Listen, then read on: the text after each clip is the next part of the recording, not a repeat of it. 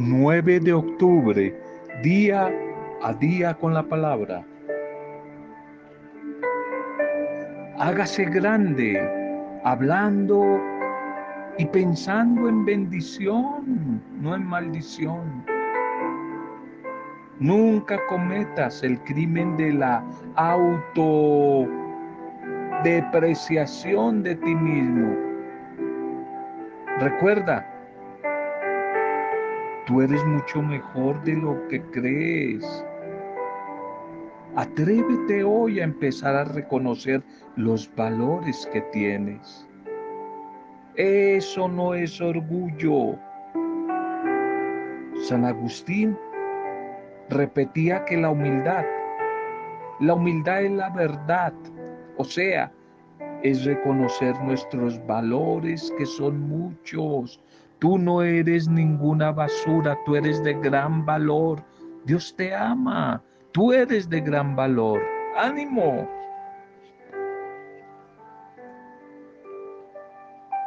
bendición y saludo a tu vida en este día ya finalizando semana.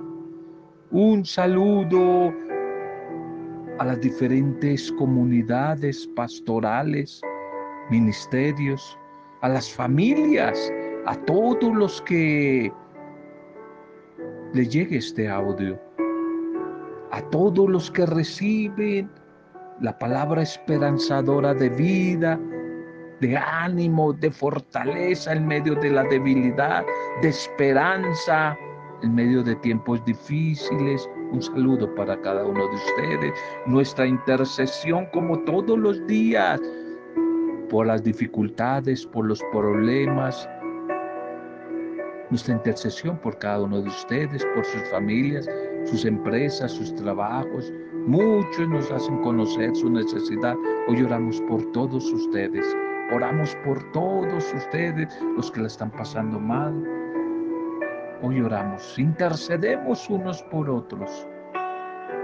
Oramos por todos los que hoy están de cumpleaños como Diego González, como en la eternidad, porque en los ojos de Dios están vivos.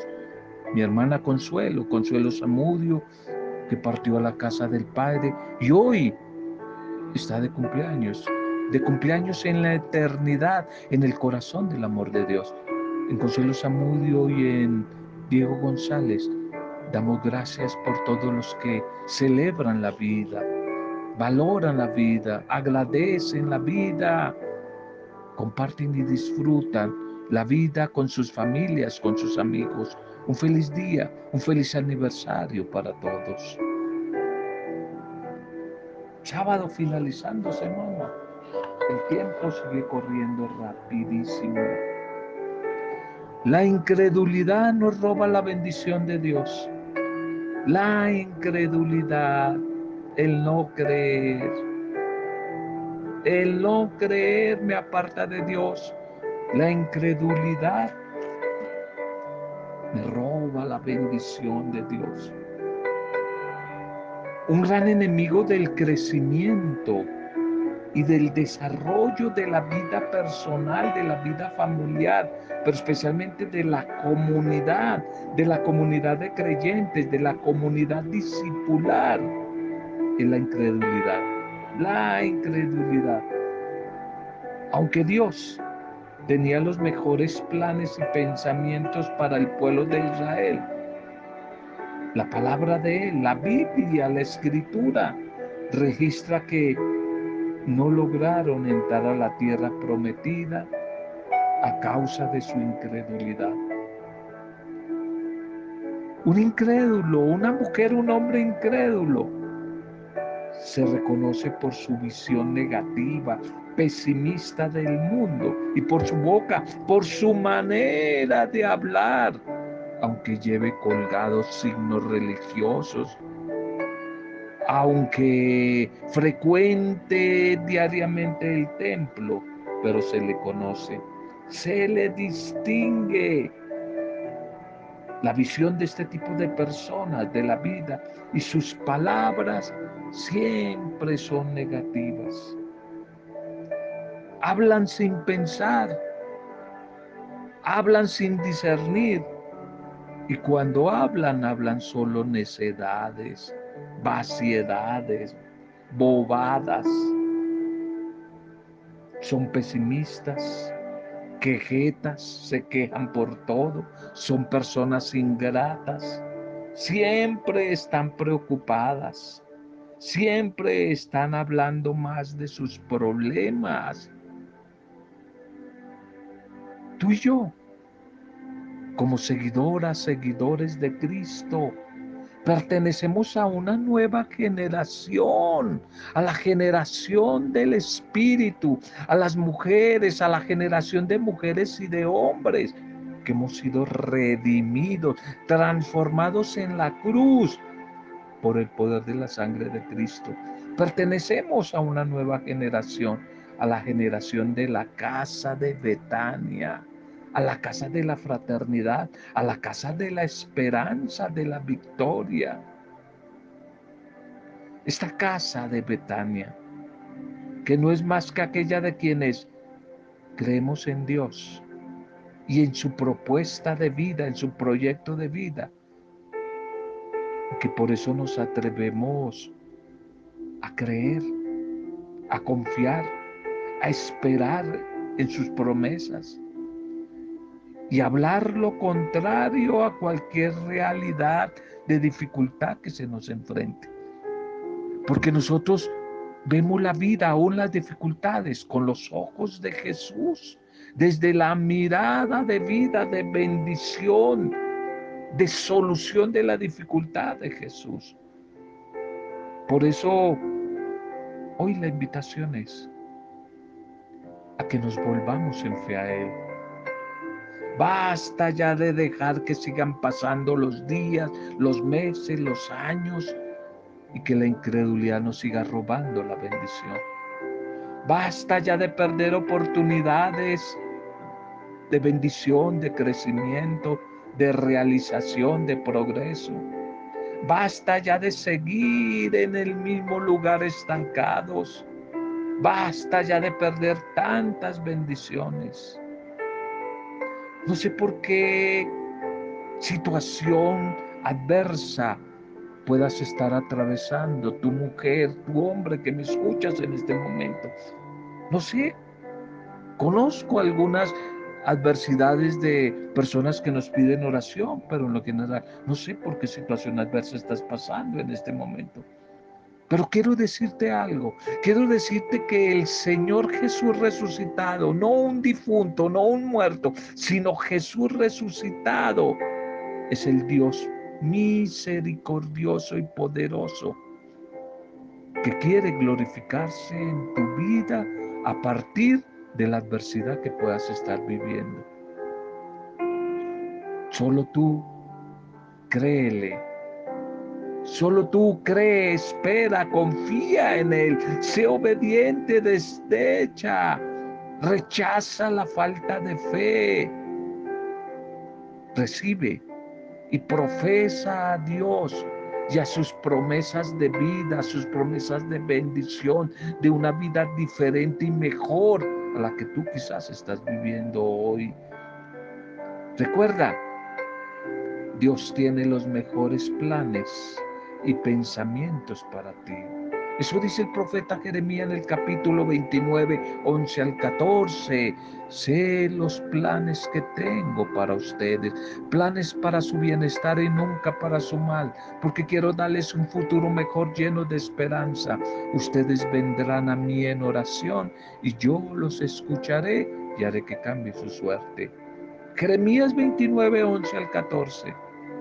Por eso te animo, te invito a que ya hoy, una vez que recibas este mensaje, te atrevas a renunciar a toda incredulidad, a todo pesimismo, a todo negativismo. Afírmate en confianza en Dios. Ten la certeza de que a esta hora, que hoy mismo, la palabra de bendición llega a tu vida, llega a tu familia, llega a las diferentes áreas de tu vida. Atrévete hoy a declarar que, aunque otros no crean, aunque medio mundo sea ateo o agnóstico, aunque otros no crean, yo sí creo, yo sí creo, aunque parezca una locura o algo imposible, yo sí creo, aunque haya rechazo, burla, crítica de los demás, persecución de los demás, no me importa. Yo sí creo en Jesús, yo creo aunque parezca muy difícil, yo creo en el Dios de la vida. Yo creo en el Dios de la esperanza. Yo creo en el Dios del perdón, de la bondad, del progreso, de la bendición. Yo creo en el Dios de una vida nueva. Y yo creo en el Dios de la vida eterna. En el Dios que venció la muerte. En el Dios que venció la muerte. Por eso hoy, por tu vida, por la mía, por nuestras familias, nuestras benditas vidas, damos gracias al Dios, al Dios de la victoria. Y declaramos que en el nombre de Jesús, en medio de tanta incredulidad, en mi vida y en mi familia algo nuevo y maravilloso va a empezar a suceder. Un tiempo nuevo, un tiempo nuevo que vendrá sobre nosotros de bendición. Veremos, experimentaremos la bondad, el poder y la misericordia de Dios. De un Dios que es maravilloso, que es poderoso. Para Él nada hay imposible. Por eso yo creo, yo creo que todo es posible y que es posible la bendición para mi vida para tu vida y para los tuyos. Es posible en el nombre de Jesús. Yo lo creo. Ojalá que hagas tu propia confesión de fe. Yo creo, yo creo. La liturgia para este día, sábado, finalizando semana, damos gracias al Señor por el camino recorrido a lo largo de esta semana. Titulemos el mensaje, restaurados por medio de la palabra restaurados por medio de la palabra.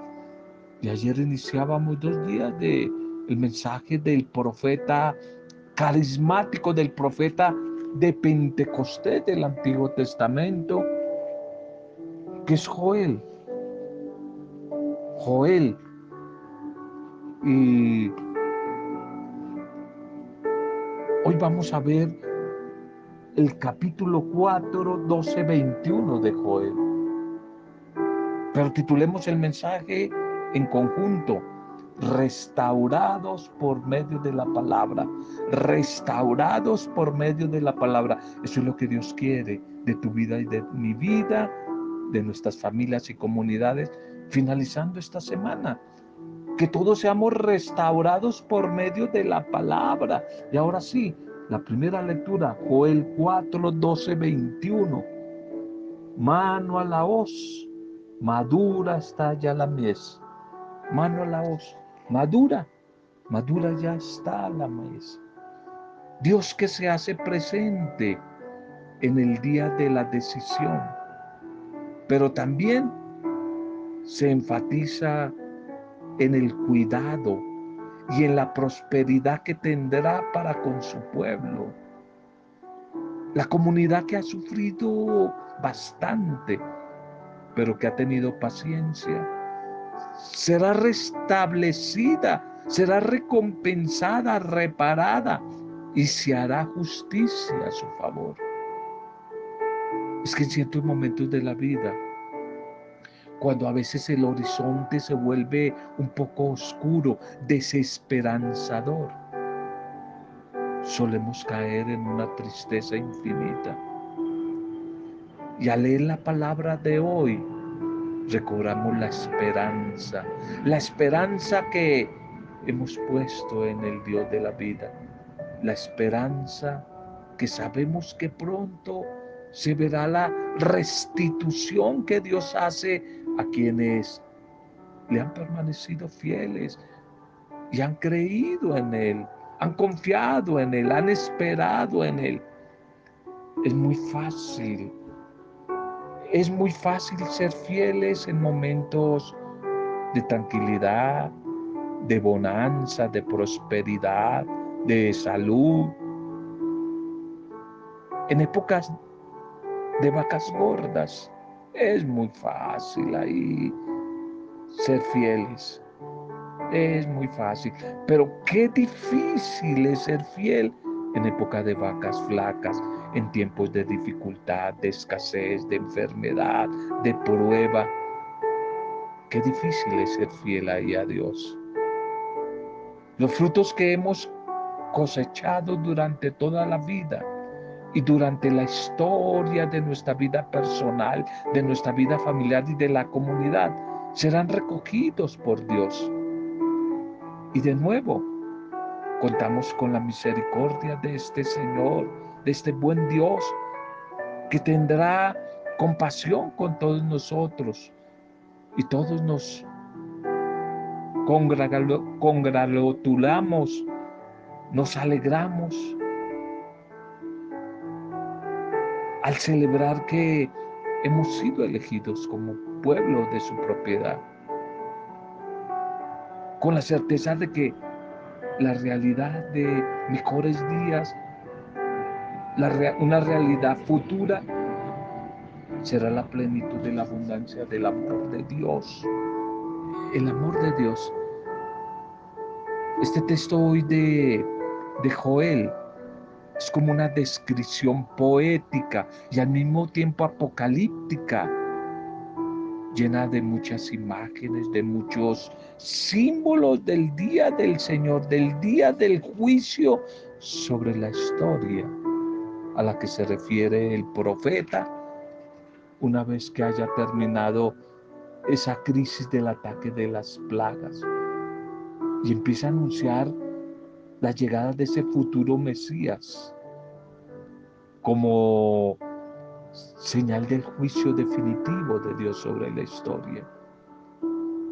Y es lo que Joel se imagina como una gran asamblea carismática quizás de todas las naciones allí en el valle de Josafat, donde muchos han creído que va a ser el día del del fin del mundo y el día del juicio final, el valle de Josafat, que no hay que intentar localizarlo demasiado geográficamente, porque Josafat significa precisamente valle de la decisión o valle del juicio también.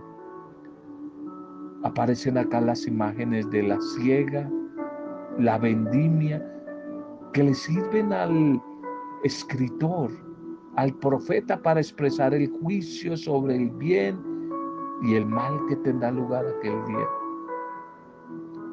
No es un anuncio de miedo, de derrota, un anuncio pesimista y angustiante. No, es un anuncio más bien de esperanza. Porque el Señor protege a su pueblo, a su comunidad, auxilia a los hijos de Israel. Porque en aquel día el Señor habitará con su pueblo, el Señor habitará con Sión. El Evangelio para hoy. Lucas 11, 27, 28. Lucas 11, 27, 28. Dichoso el vientre que te llevó, mejor dicho, dichosos los que escuchan la palabra de Dios. Dichoso el vientre que te llevó. Dichosos los que escuchan la palabra, la palabra de Dios. Y en este evangelio de hoy, una mujer proclama una bienaventuranza, una felicitación a favor de quien llevó en su vientre a Jesús, es decir, a María la Madre, quien lo llevó en el vientre y lo cuidó en su infancia. Y esto provoca del Señor una sentencia, una enseñanza sobre la bienaventuranza más bien, o la felicidad de quienes escuchan la palabra de Dios y se atreven a ponerla en práctica por obra. De esta manera Jesús el Señor por una parte quiere como ampliar el concepto de su familia. Ya no solamente una familia de sangre, sino una familia amplificada a través del Espíritu, la familia del Espíritu. Y quiere que hacer llegar este mensaje hasta todos los lugares donde se proclame la palabra y se lleve un estilo de vida conforme a esta palabra. Pero por otra parte, Jesús quiere recalcar la bienaventuranza o felicidad o la dicha de María, quien escuchó la palabra y permitió que esa palabra tuviera vida en su vientre. Cuidó de esa palabra encarnada, que es Jesús mismo, y luego se dejó guiar, enseñar, adoctrinar por la palabra de su Hijo, haciéndose verdadera discípula, la discípula perfecta de su Hijo. Y uno de los sueños de cada ser humano es alcanzar la felicidad. Por eso a veces invertimos, gastamos, desgastamos la vida caminando detrás de falsas felicidades. Y el Señor hoy nos invita a ser bienaventurados o felices en la simplicidad de escuchar la palabra y de permitir que esa palabra se vuelva el criterio de vida de nuestro existir. Una persona, un hombre, una mujer que asume ese modo de existir es capaz de enfrentar las dificultades de la vida. Es capaz de enfrentar las dificultades que se presentan. Y Jesús quiere responder a través de su mensaje, haciendo el mayor elogio de su madre. Dichosos los que oyen la palabra de Dios y la guardan. Dichosos los que escuchan la palabra y la guardan. Para Lucas, el Evangelio de Lucas y su comunidad, María es la hija de Sión es la imagen del nuevo pueblo de Dios. Lucas quiere presentar a María como modelo para la vida de las comunidades, para la vida de la futura iglesia. Quiere presentar a María como la discípula modelo de Jesús. Que hoy podamos aprender de María la gran lección que nos repite Jesús que sepamos escuchar la palabra y practicarla, hacerla.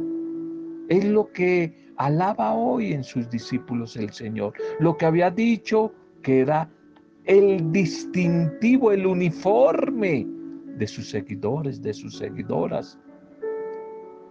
Y lo que valoró en María en contraposición a Marta allí en Betania en días pasados que estaba demasiado ocupada y ajetreada allí con los quehaceres de, de la casa.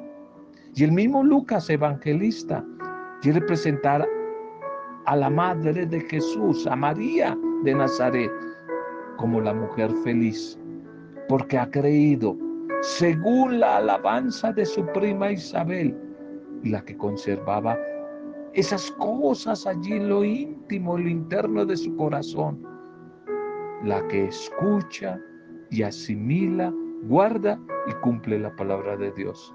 Esa es feliz. Y el mejor modelo es María. De tal manera que la verdadera sabiduría y por tanto la verdadera bienaventuranza la tendemos así como María, la primera discípula de Jesús. Nos atrevemos a escuchar a Dios con fe y con obediencia. Ahora que la iglesia está como en esa en ese camino de una reforma posconciliar. Hoy se habla mucho de sinodalidad, del sínodo. Recobra un valor importantísimo. El, el, la actitud, el valor de la palabra de Dios. Podemos decir que somos buenos seguidores de Jesús. y devotos de la Virgen María si mejoramos en nuestra actitud interna y externa de escucha y de cumplimiento de vida de esa palabra. Hacemos vida esa palabra. Entonces es cuando se podrá decir que construimos nuestra casa sobre la roca y no sobre una simple arena movediza. El tema de las bienaventuranzas. Estas bienaventuranzas en la antigüedad eran una forma especial de felicitar a quienes recibían una bendición o una gracia divina. Bienaventurados, bienaventuradas eran aquellos y aquellos que habían alcanzado el favor de Dios, que lo agradecían, que lo disfrutaban, que lo gozaban en el presente. Una entusiasta mujer del pueblo, una mujer campesina, le dirige a Jesús esta bienaventuranza, pues lo consideraba un personaje especial a este hombre, a Jesús el Señor.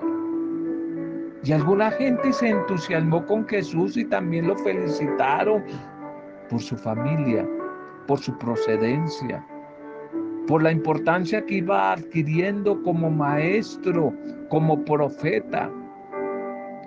Pero Jesús sabía perfectamente lo engañoso que resulta a veces seguir ese juego a las adulaciones. Hoy te elogian, quizás posiblemente mañana puedan pedir tu cabeza. Hoy te aplauden como a Jesús el domingo de Ramos Cuídate porque quizás en los próximos días, un viernes santo, van a pedir que te crucifiquen. Van a pedir tu cabeza. Por eso Jesús le plantea a la mujer que lanza ese piropo y esa bienaventuranza a su vida una manera diferente de verlo. Pues Él no estaba allí para darle brillo al nombre de su familia, de su apellido, sino para cumplir la voluntad del Padre Dios. La primera bienaventuranza estaba dirigida a ensalzar al pequeño grupo familiar, un pequeño resto que se salvaría por la acción del profeta.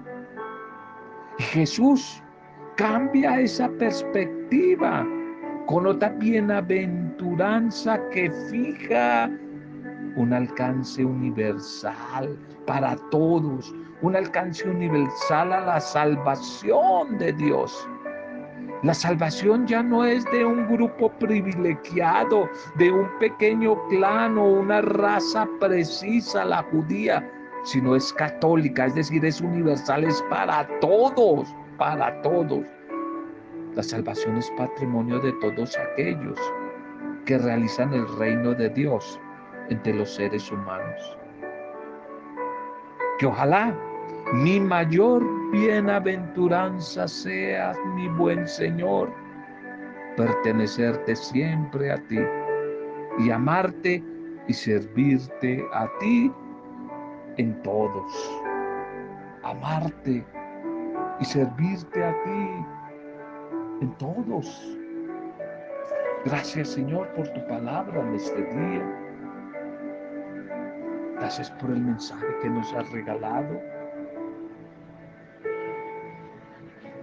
Gracias por esta bendita semana que hoy termina, cada día, cada noche, cada experiencia, todo lo aprendido, tanto recibido, también gracias por todo lo compartido, Señor, lo entregado. Bendito sea, Señor. Gracias porque hemos entendido que tu palabra, tu palabra divina y tu palabra poderosa brota, brota del amor misericordioso. Y desde esa palabra misericordiosa, buen Señor, hoy queremos despojarnos de ese ser viejo, y estancado y revestirnos de una criatura nueva, esa criatura purificada por el precio de tu sangre, Señor. Hoy creemos, confiamos y esperamos en ti y proclamamos tu bendito nombre y tus promesas de amor, de bendición, de vida. Confesamos que tú nos has salvado, que tú nos has liberado de las ataduras, de las ataduras del mal. Hoy clamamos a ti, Señor Jesús, pidiéndote una nueva vida, pidiéndote que no nos abandones, que nos, nos entregamos confiados plenamente en ti, Señor. Bendice, oh Padre bueno, en Diego González y en Consuelo Zamudio, a todos los que hoy celebran la vida, a todos los que celebramos en ti la vida eterna como Consuelo Zamudio, con esperanza. Bendice a todos nuestros hermanos sufrientes, tristes, enfermos. Bendíceles, nuestras familias con sus dificultades, nuestros barrios, nuestro país, nuestros vecinos, nuestras comunidades, parroquias, pastorales, grupos. Hoy oramos por ellos, nuestros gobernantes y por los más necesitados, todos los que nos han pedido oración.